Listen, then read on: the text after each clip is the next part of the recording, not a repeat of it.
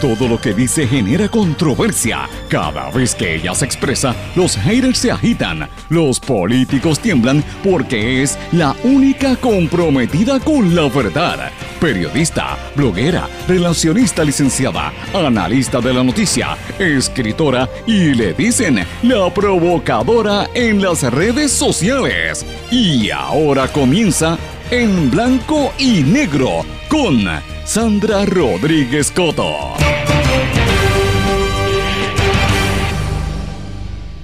Tumbaron el tumbe de Luma y los brothers de chat. Además, inicia el caso de Donald Guerrero en la República Dominicana y dicen que tocará a Puerto Rico. Bienvenidos a su programa en blanco y negro con Sandra para hoy lunes 29 de agosto de 2022. Les saluda Sandra Rodríguez Coto.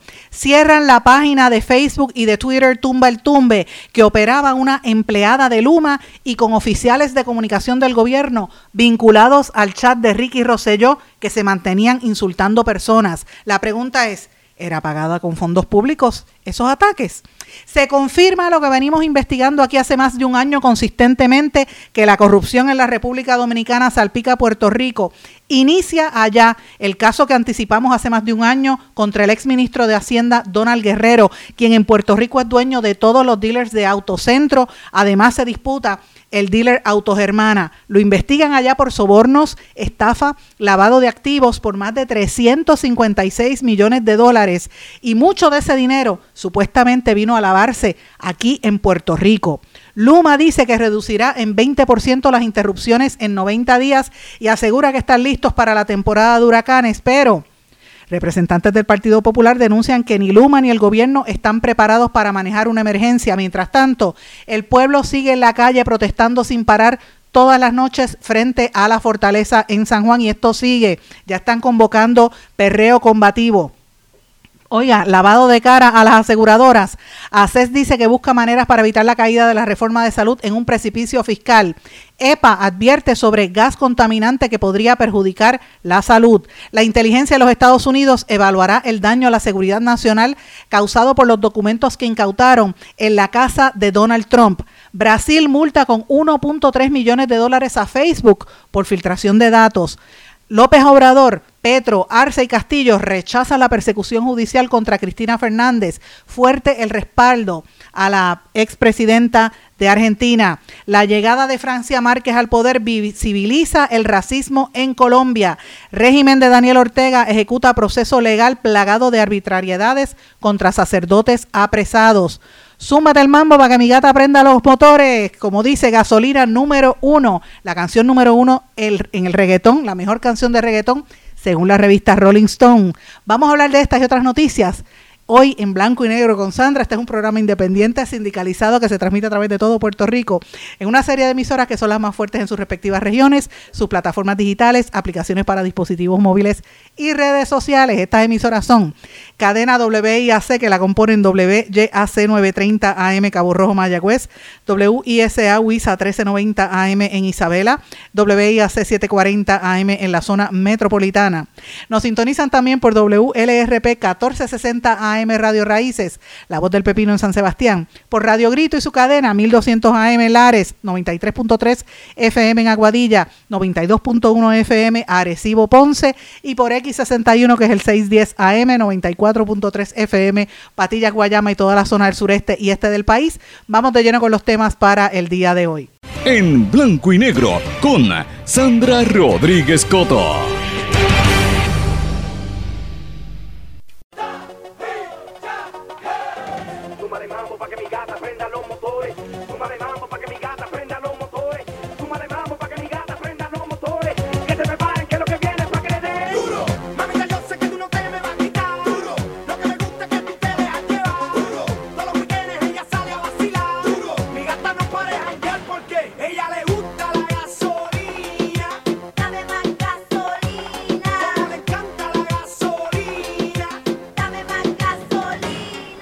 No, no se equivocó. Este es en blanco y negro con Sandra y sí, dame más gasolina. Esa es la canción número uno en la historia del reggaetón según la revista Rolling Stone, como ustedes escucharon en los titulares y no se equivocó, este es Sandra Rodríguez Coto. Y sí, hay canciones de reggaetón que me gustan. Empiezo la semana así porque es que hay que reírse y hay que pasarla bien ante todo lo que enfrentamos como pueblo. Señores, bienvenidos a esta edición de En Blanco y Negro con Sandra. Espero que hayan pasado un buen fin de semana o que hayan recargado las baterías, los que no se fueron a protestar, porque mucha gente fue a protestar en, efecto, protestando por Luma, eh, pero otros estuvieron quedados, se quedaron en la casa en familia, así que eh, o se pusieron al día en trabajos escolares, porque también hay mucha gente que está trabajando a nivel escolar. Mis amigos, pero hoy tenemos un programa que yo no sé cómo voy a poder dividir el tiempo, porque como siempre digo, vengo con muchas investigaciones que están en curso y otras cosas que van surgiendo poco a poco. Y esta es una de esas cosas que va surgiendo poco a poco. Eh, y hoy vamos a, a, tratar de reducir, ¿verdad? O hablar un poco de todos los temas que quiero traerles que son indispensables para que usted sepa lo que no va a escuchar en ninguna otra parte, porque no se atreven a tocarlo o porque son parte de los esquemas de corrupción. Pero como este programa no nos vendemos y estamos diciendo la verdad, tarde o, temprano siempre, siempre se confirma lo que nosotros decimos aquí. Y usted lo sabe, tarde o temprano, y por más que le tiren a uno, por más que insulten a uno, siempre la verdad está ahí porque nos basamos en eso, señores. Y quiero comenzar de lleno con esta noticia de tumba el tumbe. ¿Qué es eso de tumba el tumbe, señores? Esto es un tema que había surgido el año pasado y ha estado consistentemente en las redes sociales y tiene que ver con esta política de, ¿verdad? De, de tratar de cambiar la narrativa, de engañar a la gente, de manipular las opiniones, de, creerse que el pueblo es estúpido, que el pueblo es tonto para poder manipularlo. A veces logran hacerlo porque la presión es grande, porque están copando todos los medios de comunicación, más las redes sociales, y como tienen todos los contratos del gobierno, tienen amarrado al gobierno. ¿A quién yo me refiero? A los corruptos brothers del chat que están por ahí dando tumbos, están por ahí dando vueltas, comenzando por el bambalán de Moncho Doral, como le llaman a Ramón Rosario, y también a el sobrino, a, a todos los, los, otros que usted los ve ahora de supuestos comentaristas y analistas políticos, pero la realidad es que pagan a través de los contratos de sus panas y sus amigos y los obligan a, a pautar en medios comerciales para sentar las bases de qué son los temas que se deben tocar, cuáles son los temas que no se pueden tocar, a quién atacar y a quién no, a quién tratar de silenciar y a quién no. Porque en otras palabras, lo que, lo que se creen es que usted es tonto y que usted no está sufriendo lo que el país experimenta. Se creen que usted vive en Disney y ahora ni en Disney puede estar porque subieron los precios. Así que la realidad es que eh, ellos se creen que el pueblo es tonto pero no lo es. Uno de los mecanismos que utilizaron ellos por años, y nosotros estuvimos denunciándolo desde que comenzó este programa, por años, y con artículos, ensayos, investigaciones, nosotros decíamos, aquí parece que hay una como una componenda para utilizar las redes sociales y hablar mal de la gente. Y esto vino a demostrarse cuando sale el chat de Telegram en el verano del 2019 y se confirma cómo era que ellos operaban a través de las redes sociales, manipulando a la gente y manipulando los medios comerciales, particularmente en la televisión. Señores, ellos han vuelto y han vuelto con más fuerza y lo están haciendo en un momento de crisis para el país y cuando todavía falta bastante para las próximas elecciones. Y uno de esos casos que nosotros vamos a denunciar hoy es el caso de Tumba el Tumbe, señores. Tumba el Tumbe es una página creada el 26 de mayo del 2021. Esto ya había salido, no, es algo que nosotros estamos inventándolo, no es algo que nosotros estamos este, tratando de traer ¿verdad? de la nada. No, no, no. Esto es algo que ya salía, que ya estaba en la opinión pública y esta página estaba para demonizar a todos los miembros del gobierno, los empleados de la UTIER, empezando por eh, Figueroa Jaramillo y, por y, lo, y lo que querían era favorecer la privatización de la Autoridad de Energía Eléctrica en una narrativa típica de estos fotutos del Partido Nuevo Progresista. Señores, pero ¿cuál es el problema de esto? Y yo digo Partido Nuevo Progresista y quiero hacer la salvedad, como siempre hago, no todos los PNP son corruptos, es una partida de gente que está ahí, que usted sabe que, que es parte de ese proceso.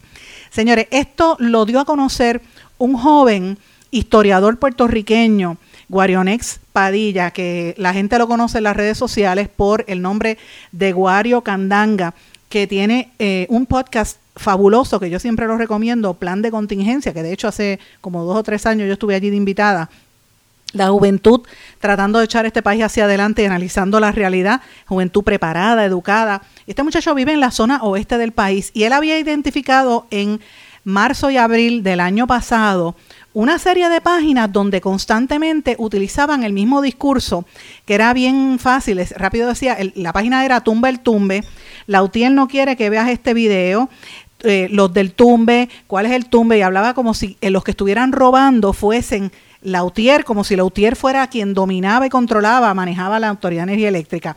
Yo quiero hacerle aquí la salvedad que Lautier tiene su historial, ¿verdad? No, no son unos nenes de la, no son monjas de la caridad y, todos tienen sus luces y sus sombras, como las tenemos todos.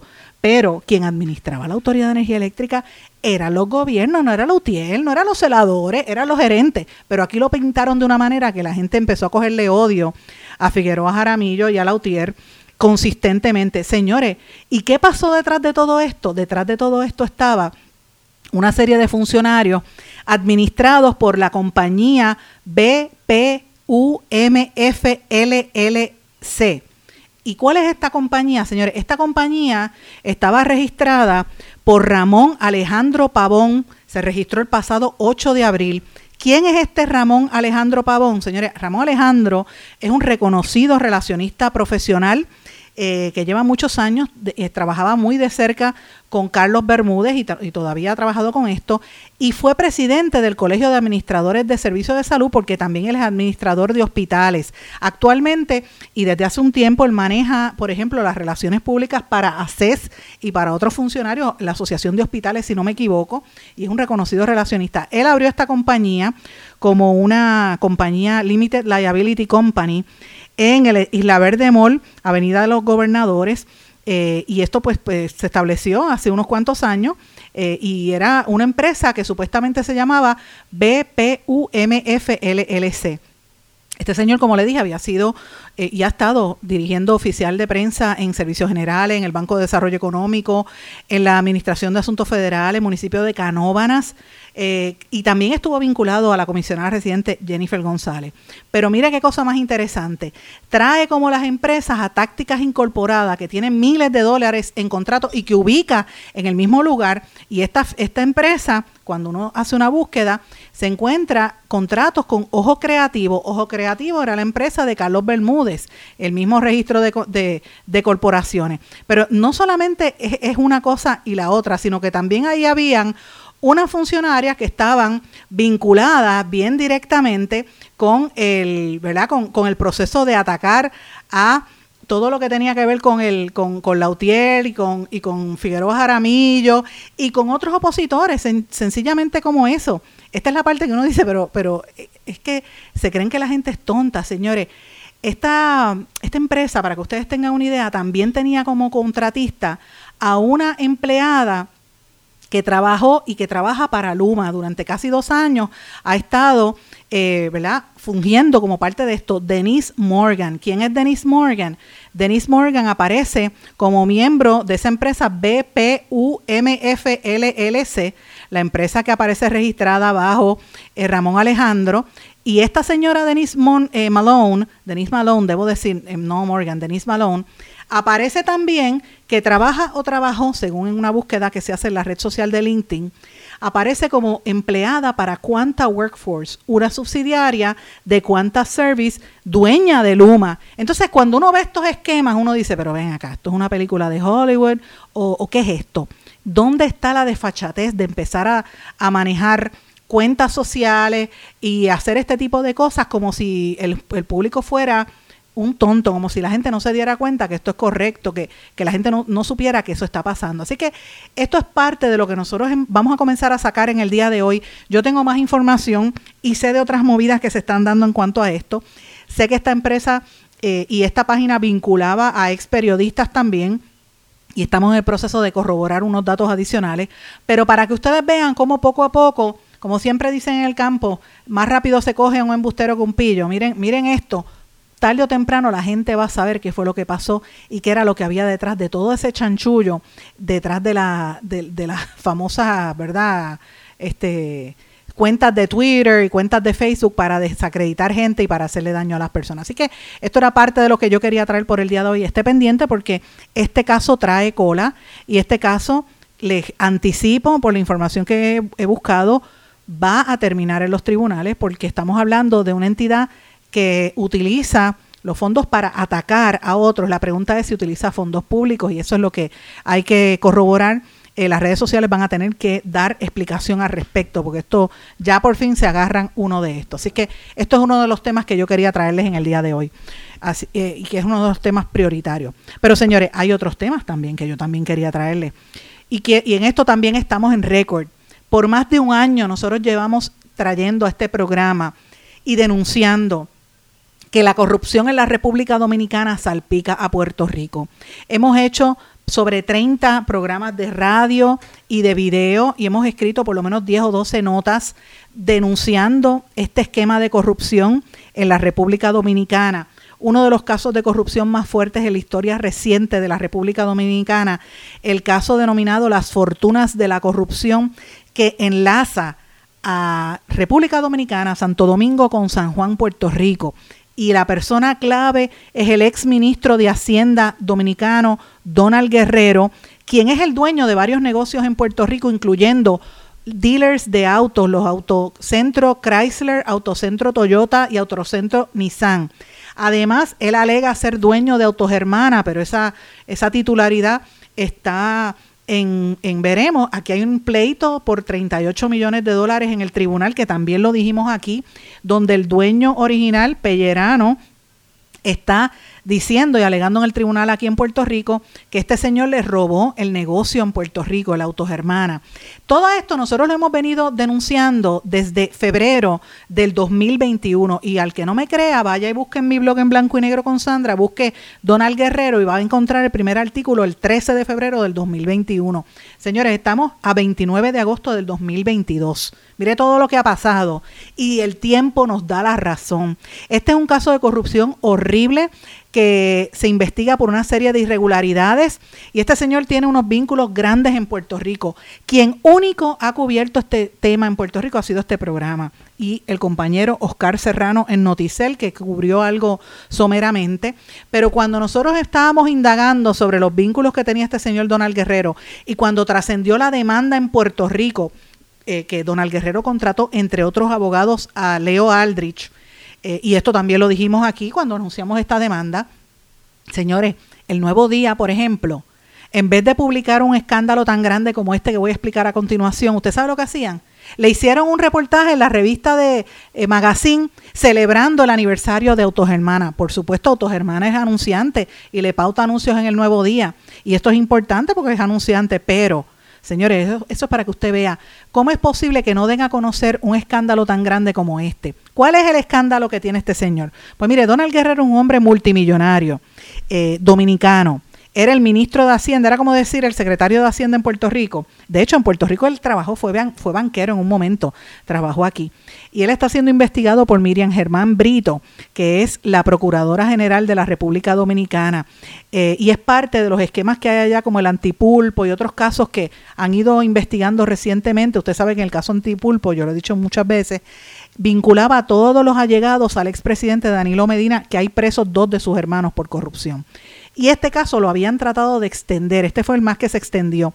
La Procuraduría Especializada en Persecución de Corrupción Administrativa, ese es el nombre que le tienen allá en la República Dominicana, que tiene un nombre larguísimo, le llaman el PEPCA, la entidad que se dedica a investigar a los corruptos, radicó al exministro, eh, un caso contra el exministro de Hacienda Donald Guerrero por una serie de eh, delitos, incluyendo asociación de malhechores, falsificación, estafa contra el Estado, sobornos, coalición de funcionarios y lavado de activos.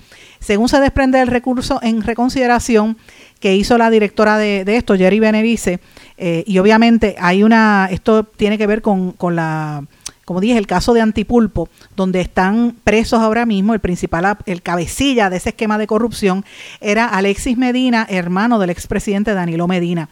¿Cómo era que operaban, señores?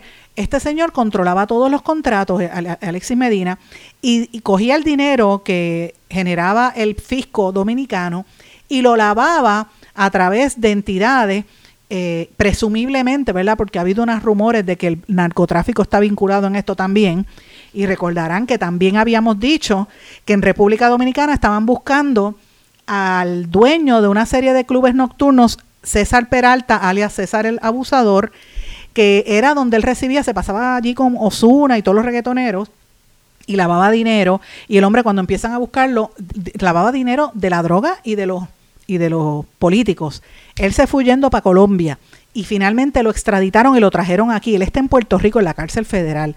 Este hombre era uno de los más grandes narcotraficantes. O sea, estamos hablando de un caso grande Estamos hablando de un caso eh, serio que tiene vinculaciones serias entre gobiernos y, narcos y otras cosas, ¿verdad? Pero específicamente en el caso de Donald Guerrero, las imputaciones que hay específicamente, como les mencioné, eh, asociación de malhechores, falsificación, estafa contra el Estado, soborno, coalición de funcionarios y lavado de activos. Entre las cosas que se le está pidiendo a él es que dice que él utilizaba el dinero del gobierno y lo lavó, se lo llevó del país, se le imputa ser, haberse llevado como mínimo, oigan esto, para que usted vea cómo se roban el dinero, 356.2 millones de dólares, US dollars, o sea, mucho más, miles de millones de pesos dominicanos, ¿verdad? Alrededor de 19 mil millones de pesos dominicanos, que se traduce aproximadamente en 356.2 millones de dólares.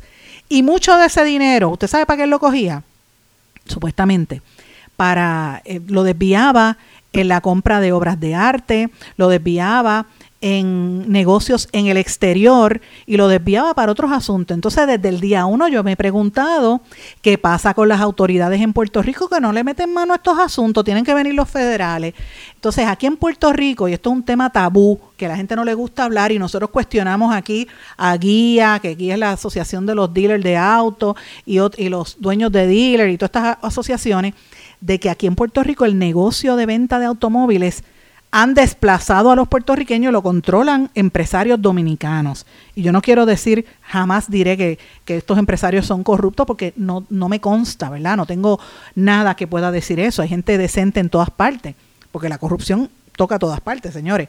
Pero la pregunta es, en el caso de Donald Guerrero y sus negocios en Puerto Rico, se vincula a estas imputaciones tan serias que enfrenta este señor?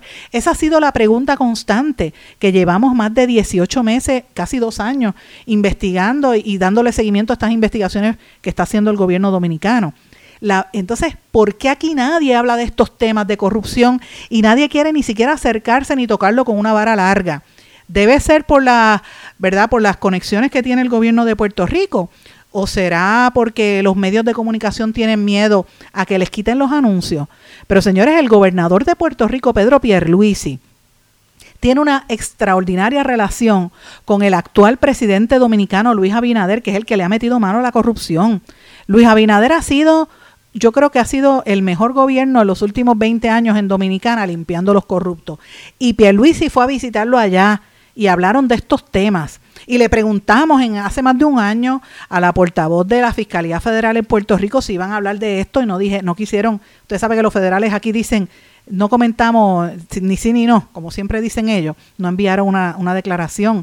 Pero aquí este, los importadores de autos dijeron que estaban con mucha preocupación con estos temas y Prada, que es otra de las organizaciones, la Asociación de Dealers de Autos de Puerto Rico, Julio Ortiz, que era el presidente, eh, también el Grupo de Unido de Importadores de Autos, estaban muy atentos a este caso. O sea, para que usted vea cómo es que salen algunas noticias, cómo es que las dicen, las tenemos que decir los periodistas independientes para que la gente se entere.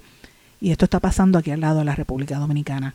356.2 millones de dólares que sacó del gobierno de la gente pobre dominicana y lo desvió. Mucho de ese dinero vino a parar a Puerto Rico. ¿En qué? Esa es la pregunta. Pero veremos a ver qué va a pasar con este caso. Estemos pendientes porque este caso va a continuar. Esto no es la, no es la primera vez que lo decimos. Esto va a conseguir, va a continuar aquí en Puerto Rico. Voy a una pausa. Cuando regresemos vamos a hablar de Luma y de otros problemas aquí en nuestra isla. No se retiren, el análisis y la controversia continúa en breve, en blanco y negro, con Sandra Rodríguez Coto.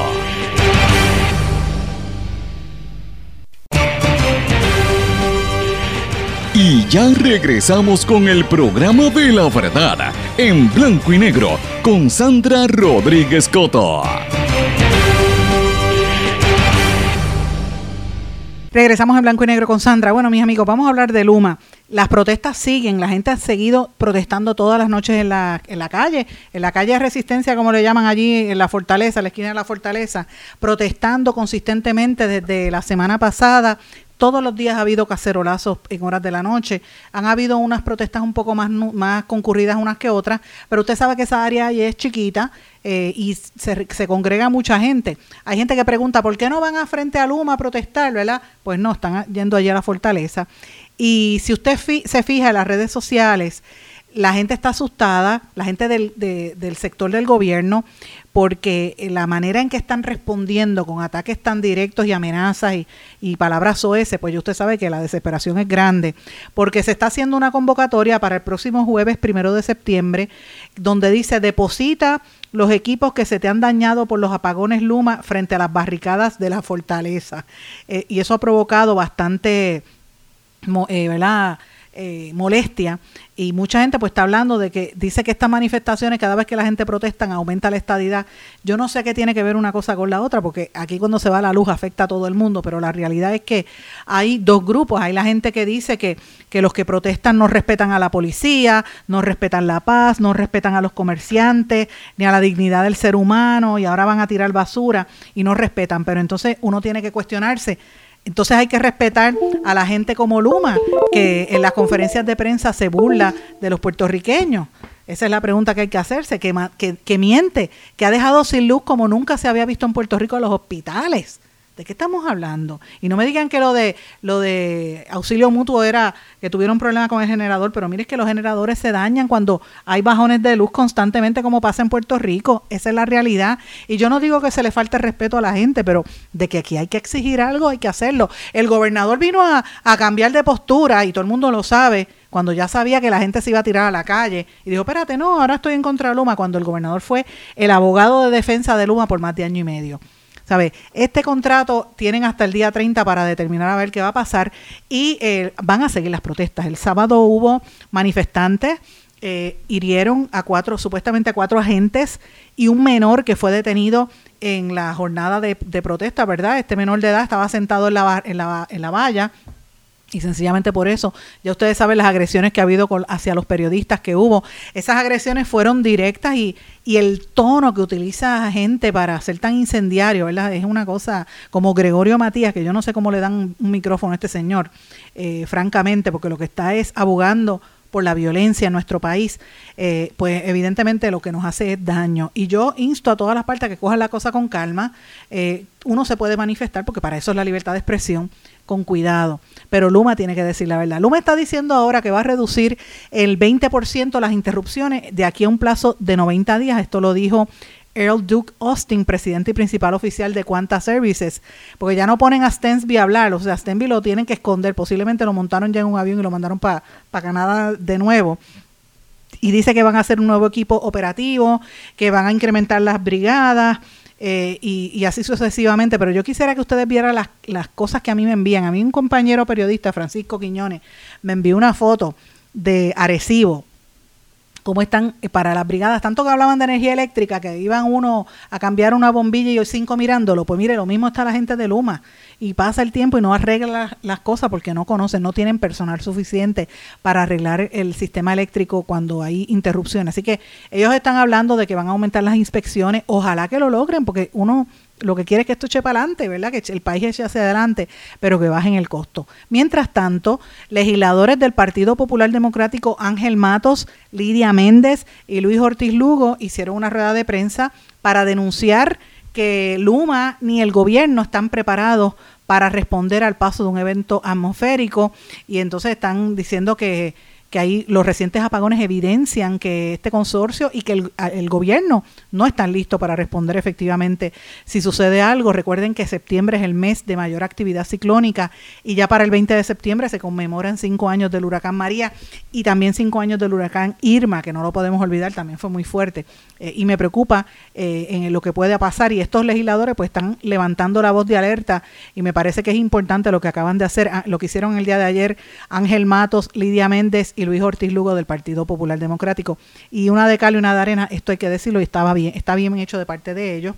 Mientras tanto, documentos internos de la autoridad de las APP, de las alianzas público-privadas, demuestran que el administrador del contrato bajó la cabeza ante Luma desde el principio, sí, amito, sí, tú manda. Esa es la actitud que hay. Sí, amito, porque los intereses económicos y del poder están ahí metidos en todas partes y tienen a sus familiares y a sus amigos bien de lleno en Luma y les han permitido hacer las cosas. Así que estas eh, son, ¿verdad?, algunas denuncias que está haciendo la organización Cambio, que reveló una serie de documentos eh, de cómo desde el primer mes que empezó Luma, el administrador, en vez de estar fiscalizándolo, el de alianzas público-privadas, los dejó andar por la libre y hacer lo que le diera la gana. Y por eso es que después de hacer un análisis nota, un análisis completo, se nota que no han hecho el trabajo adecuado. Así que esto es parte de las denuncias que hay. Pero eh, obviamente hay otros temas que yo también quiero traer, aunque sea brevemente. Este fin de semana, la compañera Malga, Malga eh, Pareja en el Nuevo Día publica sobre el tema de salud. Marga lleva años cubriendo el tema de salud y está vinculada al, a la salud. Su papá fue presidente de la Asociación Médica y lleva pues toda la vida cubriendo este tema. Pero fíjense cómo le da la vuelta a la directora, la administradora de ACES, Edna Marín, la directora ejecutiva nueva, que dice que el gobierno busca maneras para evitar la caída de la reforma en un precipicio fiscal. Ese precipicio fiscal es porque no quieren cortarle a las aseguradoras, principalmente a las dos que están teniendo problemas, que es Triple S y MMM, dicho por varios líderes de, los mismos miembros de la Junta de Directores de ACES y demostrado en los informes que hemos publicado hasta la saciedad, el informe actuarial de Milliman, que están llevándose en un mercado sobre casi mil y pico de millones de dólares del plan de salud de Puerto Rico.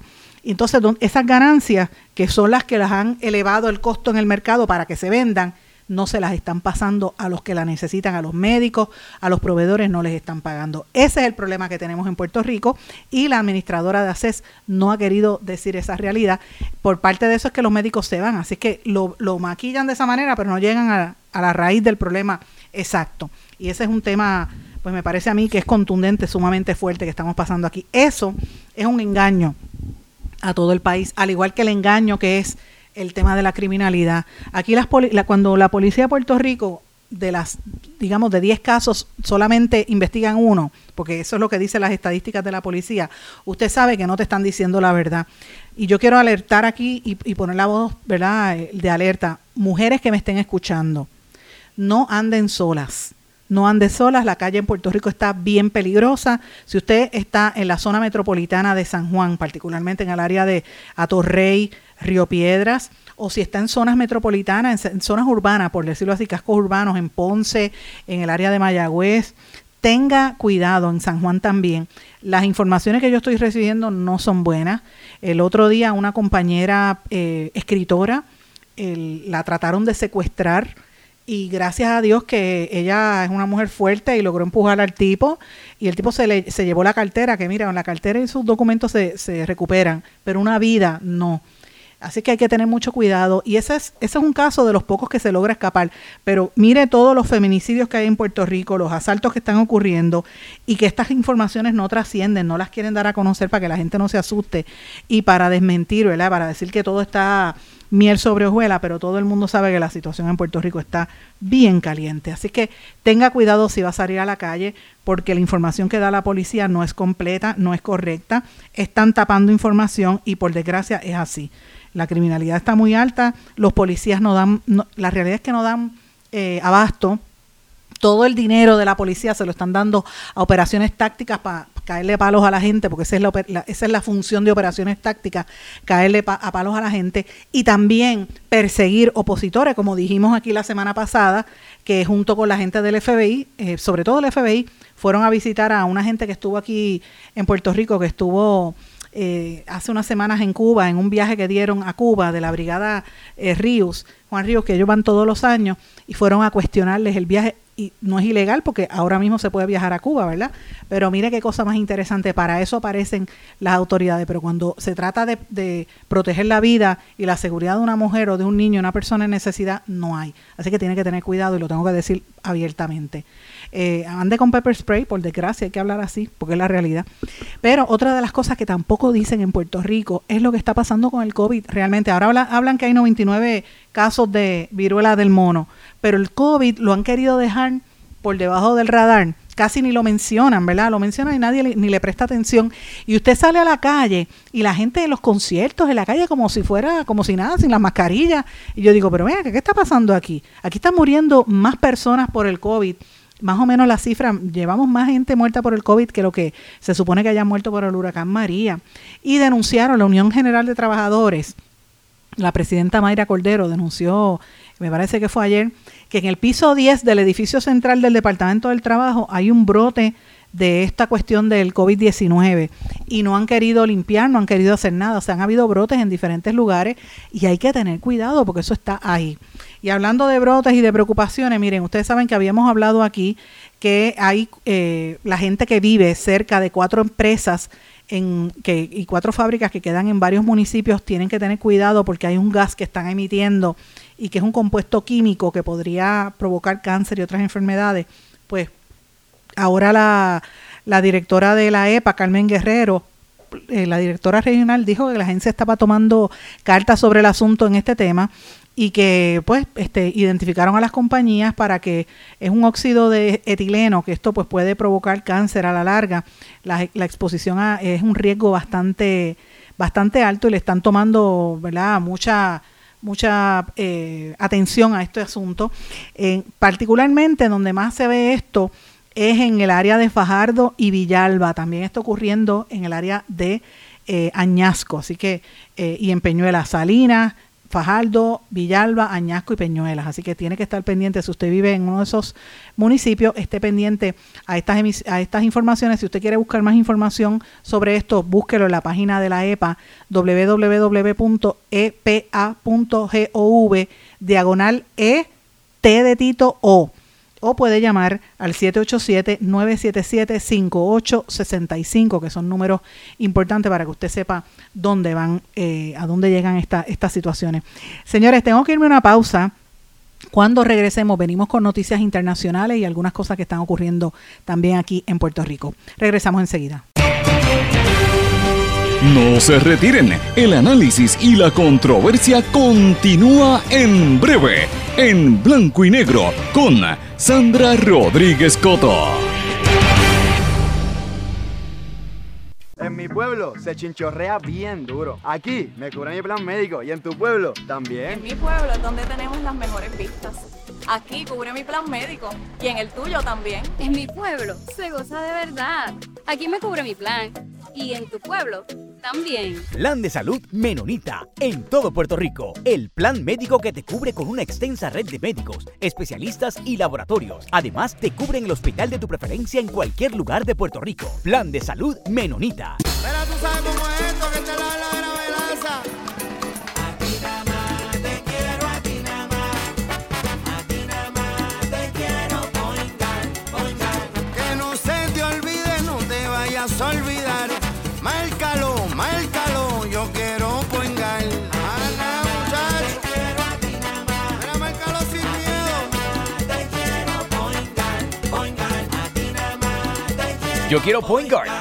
Guard. Quites el dolor de cabeza con sus obligaciones de contabilidad con los servicios que presta Villalba y Villalba Company. Directo, personal y con sensibilidad humana. Lo que se busca en un verdadero asesor de contabilidad para todo tipo de servicio de contabilidad, pago de IBU, pago de nómina, informes trimestrales y anuales y otros. Ofrecen servicio directo personalizado. Villalba y Villalba Company. Para orientaciones, su teléfono el 939-336-5774. 939-336-5774. Y ya regresamos con el programa de la verdad, en blanco y negro, con Sandra Rodríguez Coto. Regresamos a esta parte final de En Blanco y Negro con Sandra. Bueno, mis amigos, eh, tengo que recordarles que esta semana sube escena el primero de ahora de septiembre, que es el jueves, el mismo día que están convocando a la protesta allí en Fortaleza, pero ese mismo día sube escena el espectáculo de parodia política de mi querida amiga Wilda Rodríguez, que estuvo aquí en este programa hace más de una semana. Va a estar el primero de ahora de septiembre y el domingo 4 de septiembre, esa es la que yo voy a ir a verla, en el Monero Café Teatro Ambar en el Centro de Bellas Artes y es una parodia interesantísima de sátira política, así que los invito a que vayan que los que quieran información pueden llamar al teatro o buscarla en tiquetera. Pero bueno, vamos a los temas importantes para, para el temas internacionales que siempre me preguntan en este segmento. Señora, la inteligencia, la comunidad de inteligencia de los Estados Unidos anunció que va a evaluar el riesgo potencial para la seguridad nacional causado por la divulgación de material que estaba en posesión del expresidente Donald Trump. Esto lo dio a conocer Reuters, refiriéndose a la carta del FBI. Eh, que está circulándose desde la semana pasada y que eh, están preocupados porque dice que estaba con un almacenamiento indebido de documentos que ponen en peligro la seguridad nacional. Y mire, por más que traten los, los, los, los republicanos de defenderlo, ya esto se ve como traición.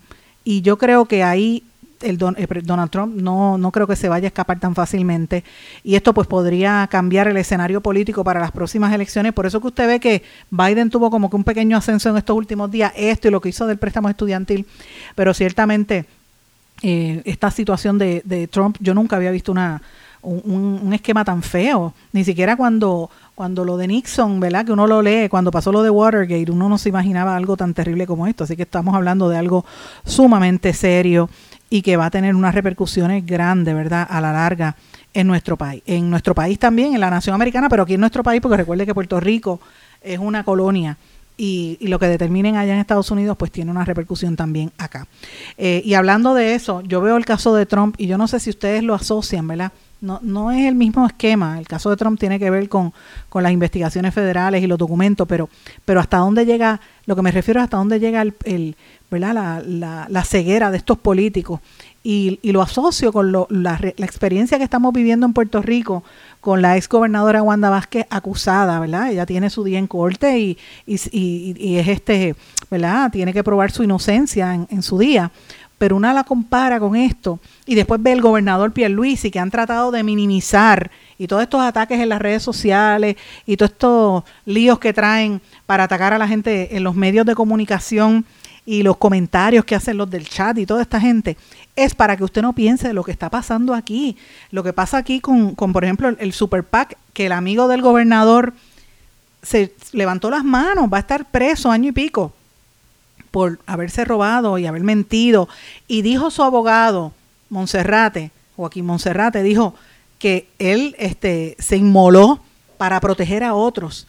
Y según la investigación que nosotros habíamos publicado aquí hace mes y medio, casi dos, casi dos meses, cuando revelamos en este programa los audios de miembros de, esa, de ese grupo, eh, en, según se vio, el, aparentemente a quien estaba protegiendo, me pregunto yo si era a Andrés Guillemart, el cuñado del gobernador. Esas son las cosas que yo creo que nos tiene que poner a pensar y al igual que en Estados Unidos viven este esta locura con Trump, pues mire, la estamos viviendo todavía aquí, no hemos parado desde el verano del 2019 con todos estos gobernantes, terrible por demás. Pero bueno, volviendo a temas internacionales, me llamó la atención esta noticia y quiero compartirla con ustedes. Brasil multa por 1.3 millones de dólares a Facebook por filtrar, filtrar documentos y datos. Esto lo hizo el Ministerio de Justicia de Brasil según la revista Forbes. Eh, y obviamente dice que filtraron los datos de 443 mil usuarios brasileños que fueron utilizados por la consultora Cambridge Analytica. Todavía esa gente sigue dando, dando golpes por ahí. Y la multa había sido impuesta inicialmente en diciembre pasado, pero levantaron la, la petición y ahora se volvió a imponer. Así que esto tiene que ver con Cambridge Analytica. La red social, en el, eh, esa firma Cambridge Analytica, una consultora británica de asesoría política, había sido contratada por la campaña electoral de Donald Trump, por ejemplo. Y hay un documental fabuloso sobre Cambridge Analytica que estuvo en Netflix. No sé si lo tienen ya, pero, pero lo puede buscar en, en internet, ¿verdad? Así es que eh, ahí es como utilizaban los datos de privacidad para y de la gente para manejar y hacer lo que le diera y manipular las decisiones políticas y eso también se hace a nivel local. Señores, y en, en, Estados Unidos un hombre persigue e intenta agredir a un afroamericano sin saber que es luchador de artes marciales, estas cosas que pasan. Este, Jordan Patrick Leahy, de 29 años, estaba en una carretera con su vehículo cuando vio a, esta persona identificada como JT en, el estado de la Florida.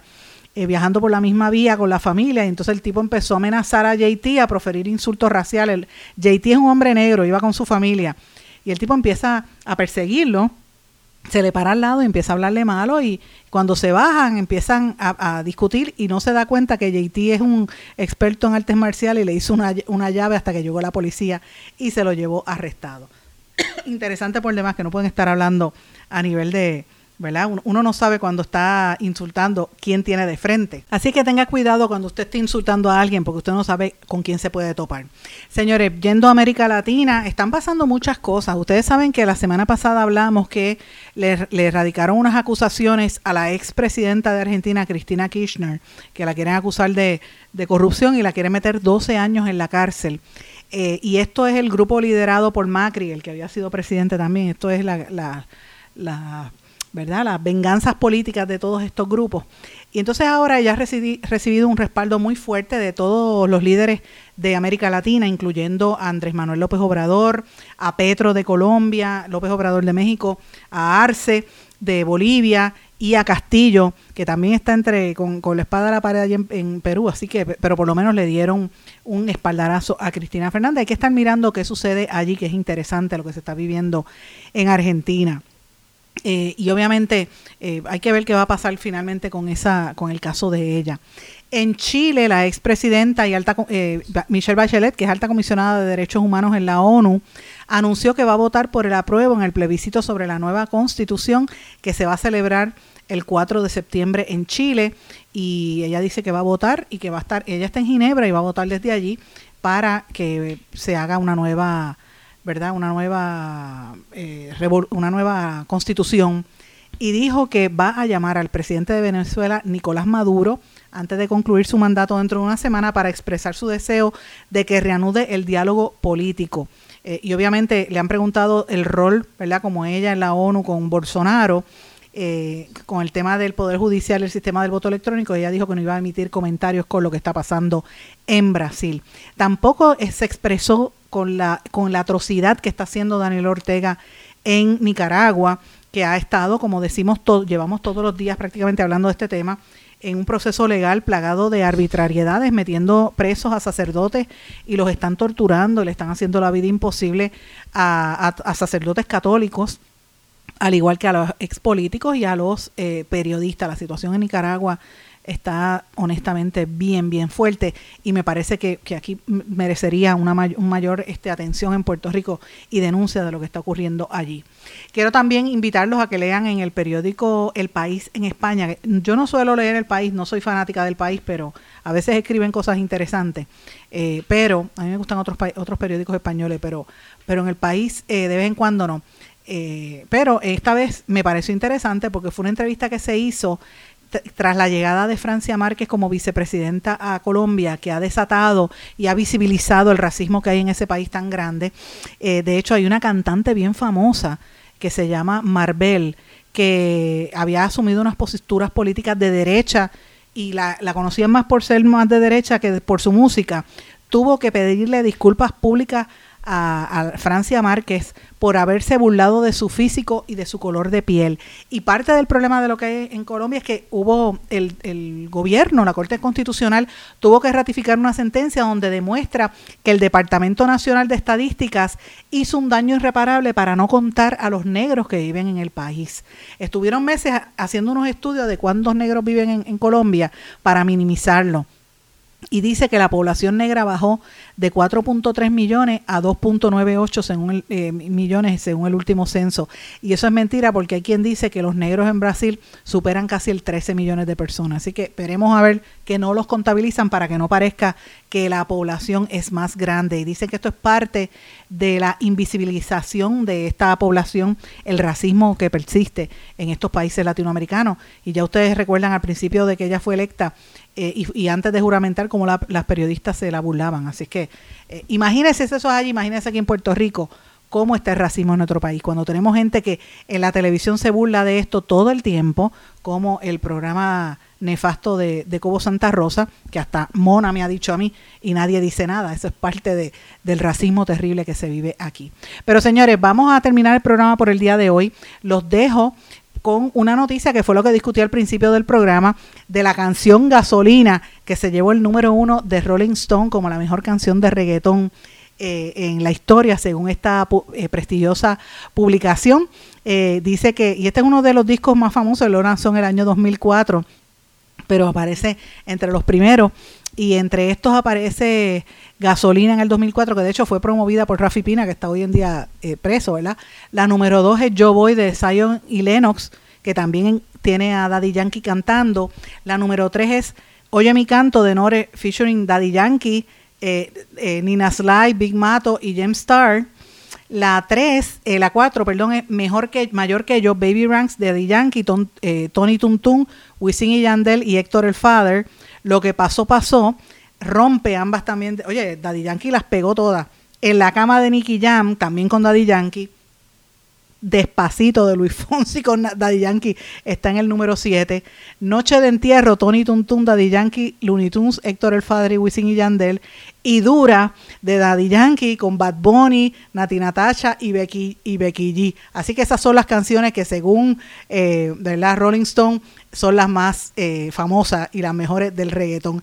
Y mis amigos, los dejo con esto, con un poquito de la canción de Daddy Yankee y me despido, no sin antes desearles a todos que pasen muy buenas tardes y nos vemos aquí mañana en otra edición más de En Blanco y Negro con Sandra.